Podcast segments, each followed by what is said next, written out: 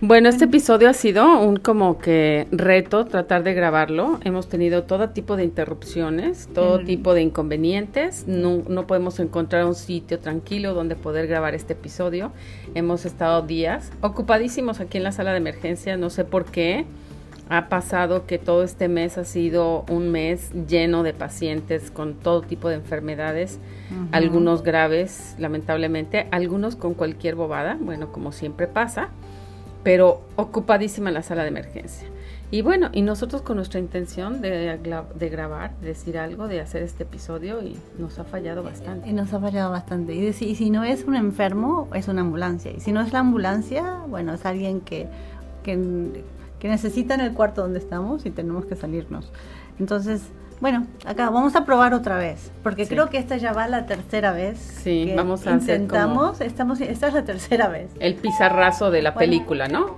Este, toma tres, corre. toma cuatro con un este voceo que interrumpe, pero bueno, eso es parte de la música y sonido ambiental de este lugar. No lo podemos evitar. Pero bueno, ya que estamos aquí tratando de apresurar esto para que no nos vuelvan a interrumpir con algún sonido inadecuado, eh, ¿qué te parece si platicamos de los remedios caseros? Sí. Todos esos remedios que ya por muchos años eh, las abuelas y bisabuelas y tatarabuelas han ido pasando de generación en generación, eh, conocimientos sobre la herbolaria, conocimientos sobre cómo curar de una u otra cosa simple y que en muchos de los casos son completamente comprobados, efectivos, eficaces, sencillos y no caros. Entonces, creo que vale la pena contar esto, ¿no? Y si cualquiera de ustedes tiene remedios caseros que quiera compartir con nosotros, nos puede eh, mandar un mensaje por vía Facebook o nos puede mandar un mensaje inclusive por aquí, dejarnos una, algo grabado o poner un comentario en la página de Spotify de el espacio del podcast de las dos. Entonces, cuéntame.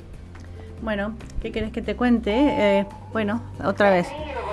Te cuento que en cuanto a los remedios caseros, eh, por supuesto mi abuela, que era famosa, con el mate, bueno, toda la familia que tomaba mate, pero mi abuela especialmente tomaba y encontraba todo tipo de yuyo en todas partes del jardín, que yo muchas veces no pensaba que realmente era algo, pero ella pensaba que sí. O cascaritas del árbol que caía, que es eso, me decía, es, es el famoso palo borracho, que es muy bueno para la indigestión. Y bueno, y le metía eso al mate. Eh, otra cosa que a mi abuela le encantaba, el mentolatum, que es el, el vaporú, que bueno, por todas partes, el cuerpo, yo no sé cómo, eh, si tomas, si lo pones acá. Ella nunca llegó a darme en té eso como este muchacho hoy que me va y me dice que, ay, sí, no, que ah, yo me hacía un té de, de vaporú.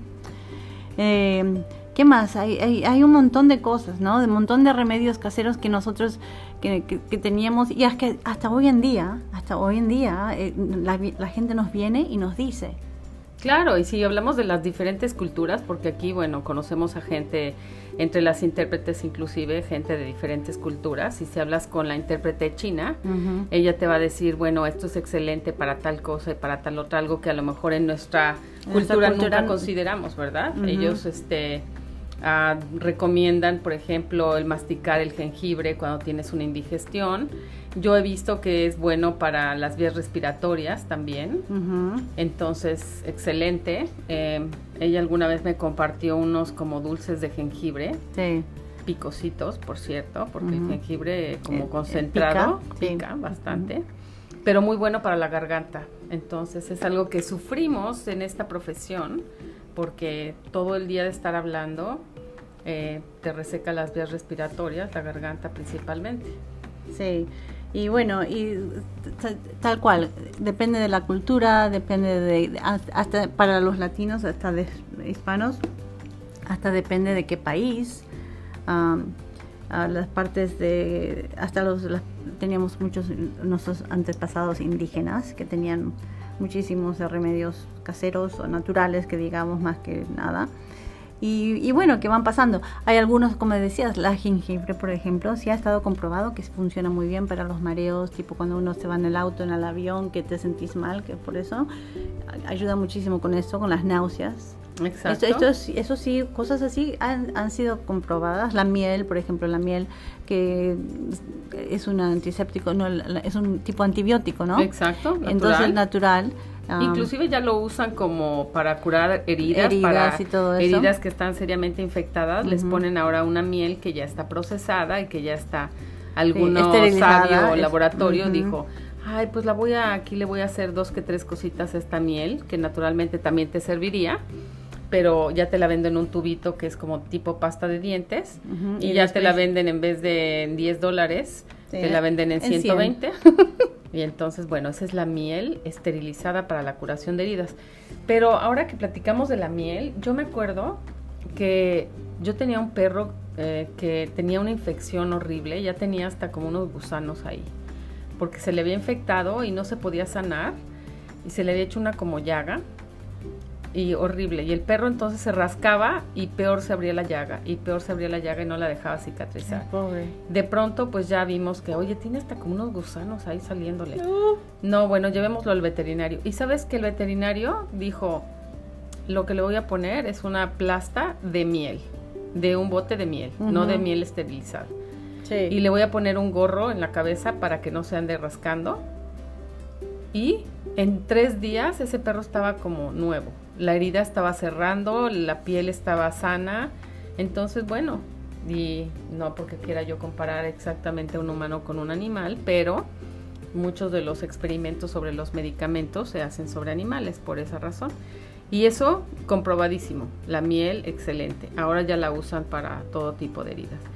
Y bueno, hay que saber que todo lo que viene de la medicina moderna fue en algún momento, sí venía de a base de las cosas que aprendieron con los años, de las cosas naturales, que eventualmente fueron sintetizadas muchas de ellas y de ahí se formaron químicos y cosas así. Sí, de tal manera que dicen que bueno, el laboratorio más importante y grande del, de la, del mundo es el Amazonas, por la cantidad de plantas y la cantidad de ah, seres vivos que pueden utilizar para extraer y sintetizar las drogas de las cuales pues ahora tenemos el beneficio y en la medicina moderna, que la medicina moderna no tiene tantos años de existencia, o sea, fue desde principios del siglo XIX que se empezaron a usar eh, medicamentos que sacaban realmente de plantas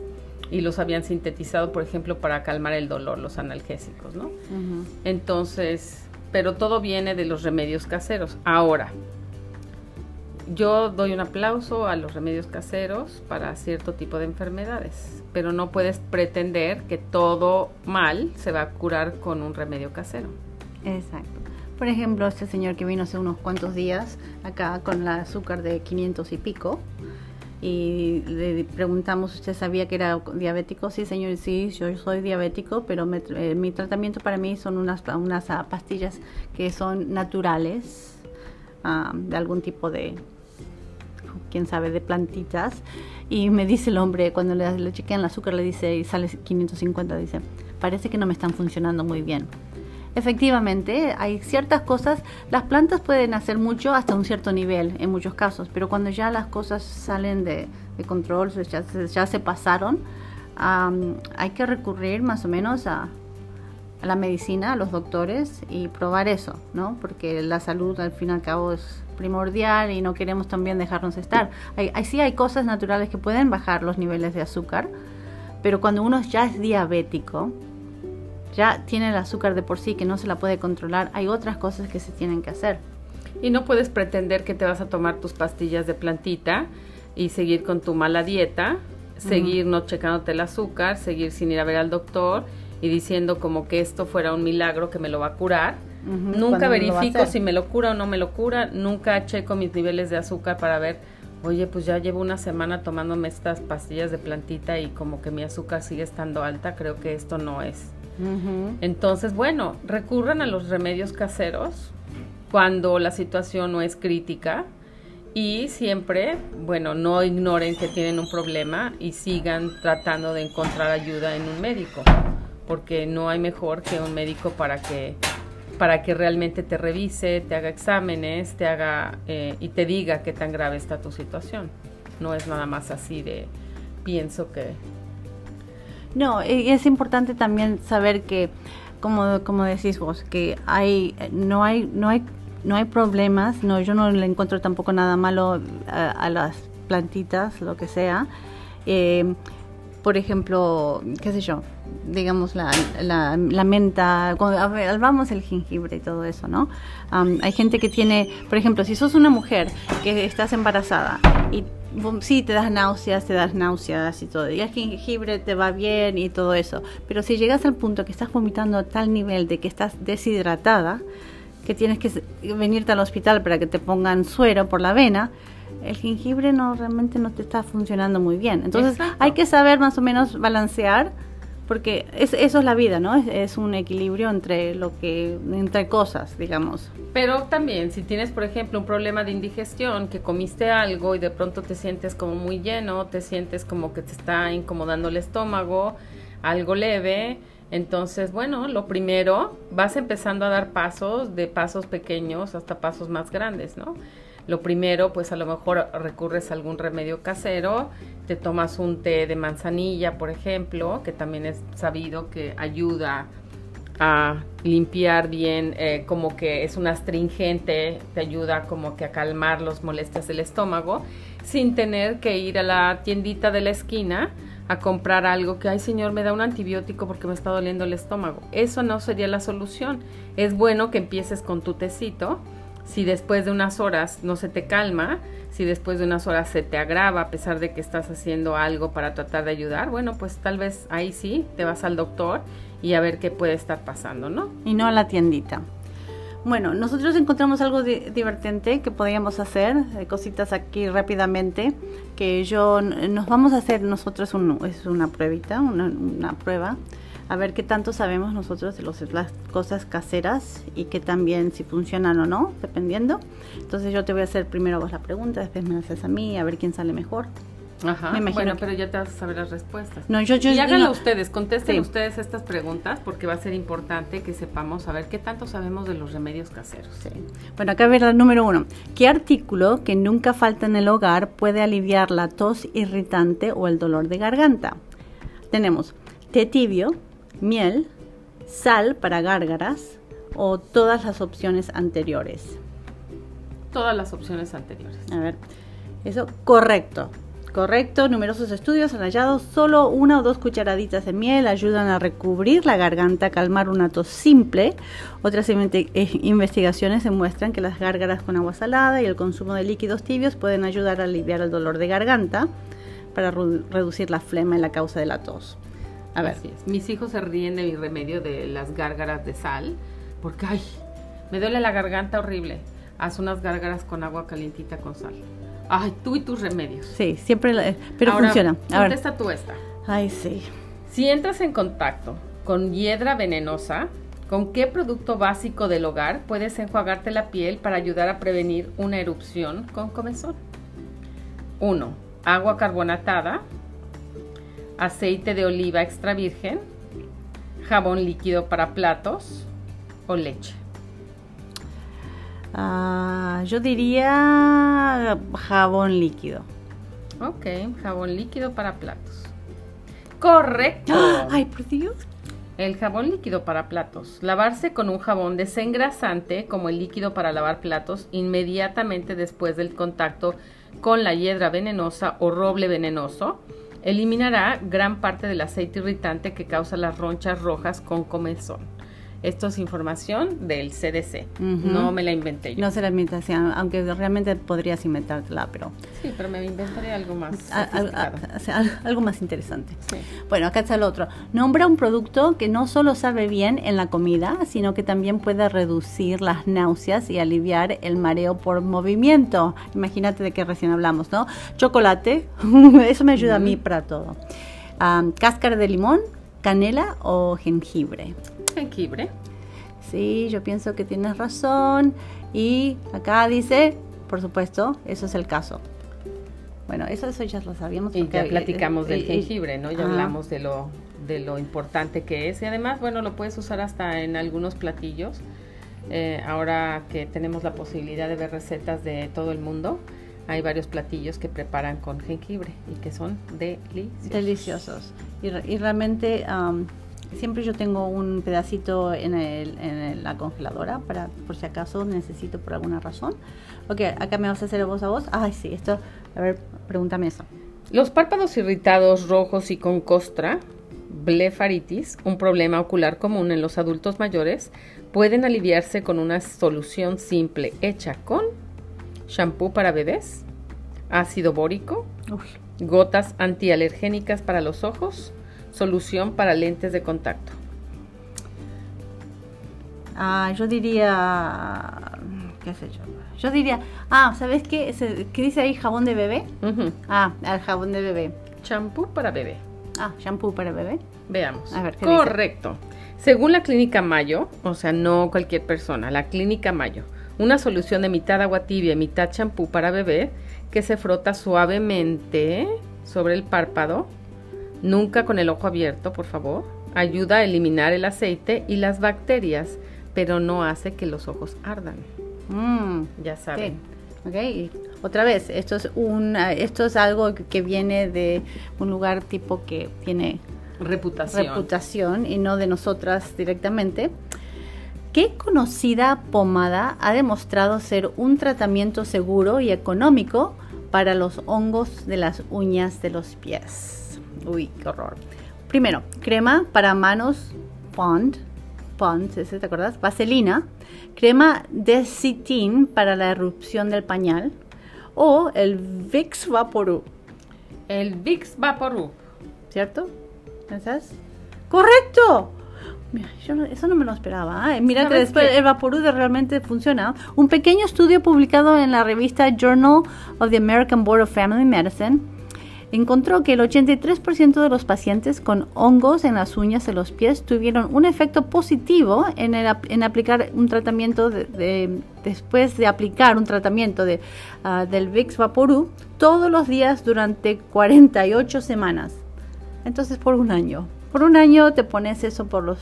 Y además te van a oler deliciosos los pies. Ah, sí, por lo menos ahí no vas a tener dolor de pata. Claro, y no, No, se no te van dolor a- de olor a pata. y se te van a suavizar los callos. Ujú. ¿Qué jugo de fruta, si lo bebes regularmente, puede ayudar a prevenir los ataques de gota y a reducir el dolor causado por inflamación de las articulaciones? Uy, Jugo de fruta, ¿eh? Pongan Ah. atención. a ver. Opciones: el jugo de manzana, Mm. el jugo agrio de cereza, el jugo de arándanos rojos o el jugo de uva. Jugo de uva, no vino, ¿eh? No, No vino, sí, con que bueno, vino sí. es lo mismo. Sí, pero el vino cura todo. No. No, no, no. Ah, jugo de arándano, arándana. Jugo de arándanos rojos es tu respuesta. Ujú. Incorrecto. ¡Oh! Es el jugo de arándanos rojos, es algo que recomiendan mucho cuando tienes el principio, Principio de, de- una infección de vías de- urinarias. Sí. Y Excelente. algo que tengo en el riñón. Pero en este caso parece que no. Para las articulaciones e inflamación, no. El jugo agrio de cereza, a diferencia de sus primos más dulces, es de color rojo brillante y tiene más antioxidantes. Las Ah. investigaciones demuestran que este jugo ayuda a reducir la frecuencia de los ataques de gota y parece disminuir la inflamación de las articulaciones que pueden causar la gota. Algo que tengo entendido que es muy doloroso. Sí, es muy, muy doloroso. Para aquellos que tienen gota, que no es lo mismo que chorro, Que es una inflamación realmente causada por el ácido úrico. exacto. Entonces, y usualmente atacan las coyunturas del, del dedo gordo, digamos, se ve mucho eso. sí, en las rodillas. En la- y es, es muy, sí, es muy doloroso. Ok, acá está otro. Ah, según un est- un estudio de las personas que hicieron qué cosa tres veces al día tuvieron casi un 40% menos de, menos de infecciones respiratorias durante la temporada de resfriados y gripe. Ok, ¿qué cosa hicieron? Tres veces al día, ¿ok? Estas personas. Se cepillaron los dientes, hicieron una caminata de cinco minutos, hicieron gárgaras con agua o comieron una naranja. Mm, Comieron una naranja, aunque debo decir que cepillarse los dientes, bueno, ya es como que... sí, bueno, eso ya no va a decir. Espero que se cepillen los dientes la gente, pero bueno. A ver, comieron una... Incorrecto. Hicieron gárgaras con agua. Hacer Ah. gárgaras, escuchar, hacer gárgaras con solo agua corriente del grifo varias veces al día ayudó a 400 voluntarios sanos de 18 a 65 años en Japón a contraer menos resfriados o infecciones respiratorias que tal vez porque las gárgaras enjuagaron los gérmenes. Y eso tiene sentido, realmente se estás Oh, enjuagando. yo estaba pensando en la vitamina C de la naranja. Sí, pero, no. pero una naranja no sería mucha vitamina C, ¿te No, das ¿verdad? cuenta? No. Y sería mucho azúcar si eres diabético. Sí. A ver, la próxima. ¿Qué especia se ha demostrado que ayuda con el dolor de rodilla? Mm, 1. El cúrcuma. 2. El romero. 3. La nuez moscada. 4. Semilla de hinojo. por Dios, esto no tengo la menor idea. El curcu, curcu. Cúrcuma. Cúrcuma. No es canción, amiga. El, el curcu, cucu. A ver. Compruebe esa respuesta. ¿Y? Correcto. Correcto. Un estudio publicado en el 2020 en el Annals of Internal Medicine encontró que las personas con osteoartritis de rodilla que tomaron un extracto de cúrcuma tuvieron mucho menos dolor y rigidez después de 12 semanas que quienes tomaron un placebo. Ah, mira, qué bueno. ¿Qué te parece? Muy bien, muy interesante eso. A ver, la próxima. A ver, esto vos vas a saber. ¿Cuáles de estos condimentos puede ayudar a aliviar los síntomas del síndrome del intestino irritable? Eso es ir- Irritable Bowel Syndrome, ¿no? Es- Ok. Entonces, síntomas del síndrome del intestino irritable. Ok, tenemos menta, canela, vainilla o clavos. Meaning, clavos, no clavos. No los clavos de la son- construcción. exacto, no, no, los clavos de construcción no te van a ayudar mucho en eso. Eh, menta, canela. Vainilla, clavos. Híjole, yo diría que la canela. A ver. Incorrecto. Ay, ¿la menta? Sí, la menta. La menta. La menta. Un meta-análisis del 2019 encontró que el aceite de menta alivia eficazmente los síntomas del síndrome del intestino irritable como dolor abdominal, calambres e hinchazón. Mira nada más. Ah, mira. Ujú. Qué bien. Qué bueno. ¿Cuánto estamos aprendiendo Sí. con todo esto? eh? ¿Viste? Bueno, acá creo que esa es la última pregunta que ya veis. Bueno, espero que, porque así yo te, te puedo ganar, porque realmente vos tuviste dos mal y entonces no, no es que no es que sea algún tipo de competencia, ¿no? No, de ninguna manera. De ni- ninguna manera. Ya se me fue. Ya se te fue porque como estamos acá, ok. Bueno, entonces, ¿qué puedes verter en la bañera al tomar un baño para aliviar la picazón de la piel causada por el eczema? 1. Bicarbonato de sodio. Uy. 2. Avena. Mm. 3. Lejía. Uf. Todas las opciones anteriores. Yo diría, esto sí lo sé. Avena. Sí. A ver. Digo, no sé, pero déjame ver. Sí. Yo también pensaría eso. Lejía no creo. Incorrecto. No me digas, ¿cómo puede ser? no me digas. ¿cómo? Incorrecto. ¿Por qué? Incorrecto. Todas las otras opciones. ¿Ah, Yo decía que la lejía era para limpiar, que no. Y no eras, sí. ¿Y cómo te vas a poner eso para...? Numerosos estudios han hallado que solo una o dos cucharaditas, no, ese es cierto, no es mentira, eso es, este, no es la respuesta. Y perdimos la respuesta. No me digas que realmente lejía se puede poner. ¿Y qué era el otro, bicarbonato? Ah, no, la avena. No sé por qué salió como que estaba mal. Y porque vos, porque ese es un user error, por eso. Ay, bueno, échame la culpa. Sí. La avena coloidal, Ajá. una forma final, finamente molida de avena, y el bicarbonato de sodio pueden ayudar a aliviar la piel seca, irritada y con picazón causada por el eczema, según el National Eczema Association. Los estudios también demuestran que agregan una pequeña cantidad de lejía, o sea, las todas, Todas. Ay, no me digas todas. de lejía, cuarta o media taza a un baño puede ayudar a aliviar los síntomas, ya que mata las bacterias en la piel y reduce la inflamación. No me digas. O sea que la respuesta era todas las anteriores. Entonces, ¿cuál era el bicarbonato, la avena y qué? Y la Y lejía. la lejía. Ja. Bueno, entonces realmente no puedo ser incorrecta. Yo realmente tenía un tercio correcto. Entonces te gané por un tercio. Tú siempre estás correcta, Sí, amiga. bueno, muchas gracias, sí.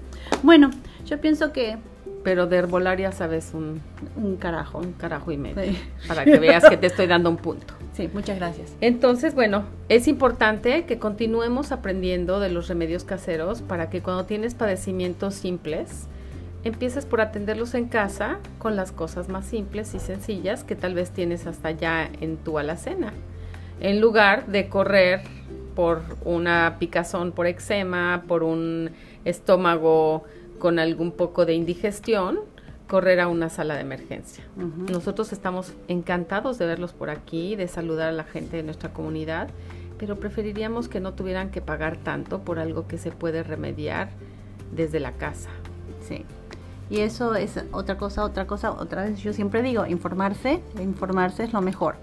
Hay mucha información, en como dijimos aquí la clínica Mayo, también qué, otras cosas, eh, varios, varios lugares en línea que por supuesto en este momento no puedo pensar solamente en la clínica Mayo o Cleveland Clinic también. Claro, Tienen muchas cosas. Tenemos el este el CDC, como siempre recurrimos al Centro de Prevención de Enfermedades eh, Contagiosas. Hay muchos lugares, hay muchos lugares que uno puede, que, sí que son, que tienen reputación de ser buenas, ah, buenas ah, fuentes de información. Entonces, sí, infórmense y por favor cuídense. Y sigamos aprendiendo aquí juntos, porque todos estamos aprendiendo aquí. Sí, imagínate, pero yo le gané, yo le gané a María, ¿ok? Para que sepa. Bueno, tenemos testigos. Ok, chao. Bye.